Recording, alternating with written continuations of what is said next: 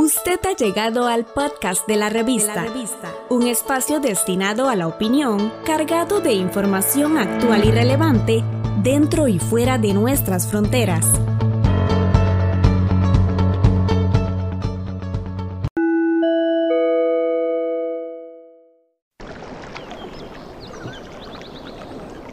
Las comunidades rurales de América Latina y el Caribe están llenas de creatividad a la hora de encontrar soluciones para combatir el cambio climático y conservar la biodiversidad.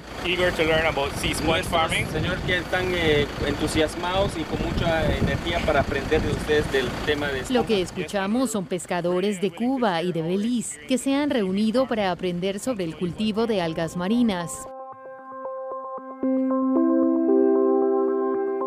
En la década de los 90, la deficiente regulación y la sobrepesca, así como la actividad humana en los ecosistemas marinos, hizo que la población de peces en la comunidad pesquera de Plasencia, en Belice, se redujera considerablemente, y esto puso en riesgo los medios de vida para sus habitantes. Fue desde entonces que la cooperativa local de pescadores comenzó a experimentar con el cultivo de algas marinas, que proporcionan un hábitat natural para muchas especies marinas y absorben el exceso de nutrientes en el ecosistema. El cultivo de algas marinas es bueno para el medio ambiente, bueno para las personas, provee seguridad alimentaria y un hábitat marino para los crustáceos.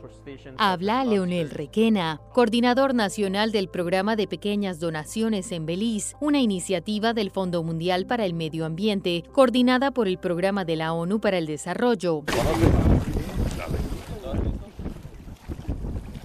Estos pescadores de Belice recibieron dos subsidios consecutivos de 90 mil dólares. Esto les dio la oportunidad de aumentar sus cultivos de algas e incluso comenzar a utilizarlas como ingredientes para otros negocios, tales como la venta de batidos sabores que pueden escoger y además estos también. Ahora comparten sus conocimientos con sus colegas de Colombia y de Cuba, impulsando una solución comunitaria como esta para un problema global como lo es la sobrepesca.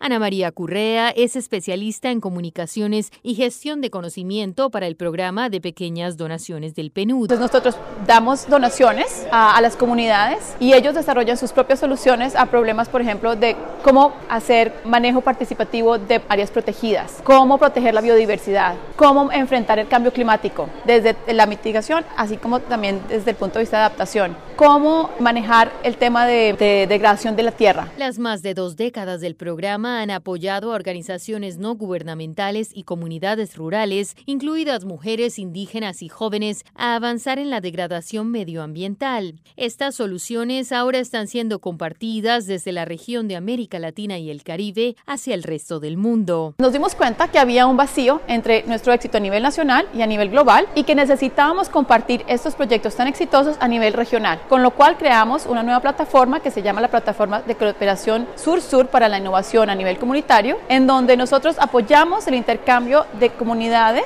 entre comunidades y de sociedad civil, para que puedan aprender el uno del otro de las prácticas que han desarrollado en el terreno.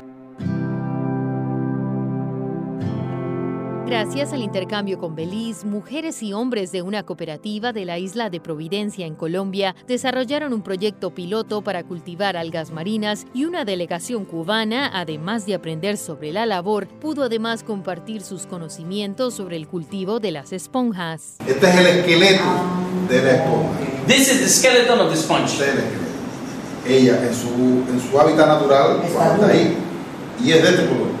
Pero Belice no es el único país de América con una visión innovadora para ayudar al planeta. En Chile, comunidades rurales, con el apoyo del programa de pequeñas donaciones, han diseñado una serie de tecnologías para combatir el cambio climático, entre las cuales se encuentran estufas de bajo consumo de energía, conocidas como las cocinas mágicas o las ollas mágicas, hornos y secadores solares y hornos de arcilla.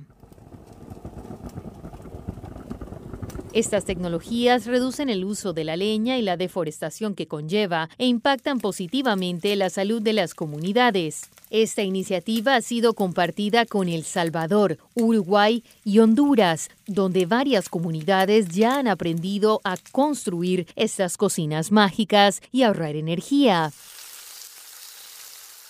Otro gran ejemplo de cómo la cooperación sur-sur, es decir, el intercambio de tecnologías y conocimiento entre países en vías de desarrollo, puede aportar soluciones, es la agricultura sostenible cubana, que está atravesando continentes, como explica Ana María Currea. Nosotros hemos facilitado el desarrollo de agricultura orgánica y agricultura sostenible en Cuba, con muchísimo éxito. Y nuestros colegas en eh, el Pacífico querían aprender de estos métodos, los dos siendo islas y teniendo problemas de eh, seguridad alimentaria y de manejo de la tierra. Entonces se hizo un intercambio entre Cuba, eh, Fiji y Solomon Islands con muchísimo éxito y ahora en, tanto en Fiji como en Solomon Islands se ha desarrollado fincas de, demostración en donde otros están aprendiendo cómo hacer ese manejo sostenible de la tierra. Además, soluciones innovadoras y creativas contra el cambio climático y otros desafíos ambientales como estas y muchas otras más pueden encontrarse en la plataforma S-Smart del Programa de la ONU para el Desarrollo. Se trata de un mercado digital global en el marco de la cooperación sur-sur al que las comunidades pueden acceder para encontrar las mejores ideas y soluciones para alcanzar los objetivos de desarrollo sostenible y además contactar directamente a sus creadores para generar alianzas y colaboraciones. Como programa estamos explorando el paisaje para encontrar innovaciones, para ver cómo convertimos las ideas en soluciones y avanzar en la agenda de los objetivos.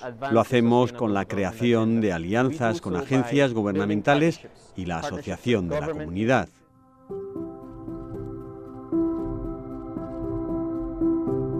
El programa de pequeñas donaciones continúa recibiendo propuestas de comunidades interesadas. Solo se debe contactar al coordinador nacional en su país, cuya información se encuentra en el sitio web oficial de la iniciativa, al que puede acceder en su buscador como programa de pequeñas donaciones.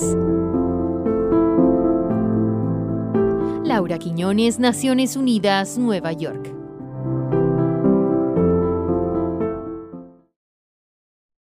Usted ha llegado al podcast de la, revista, un espacio destinado a la opinión, cargado de información actual y relevante dentro y fuera de nuestras fronteras.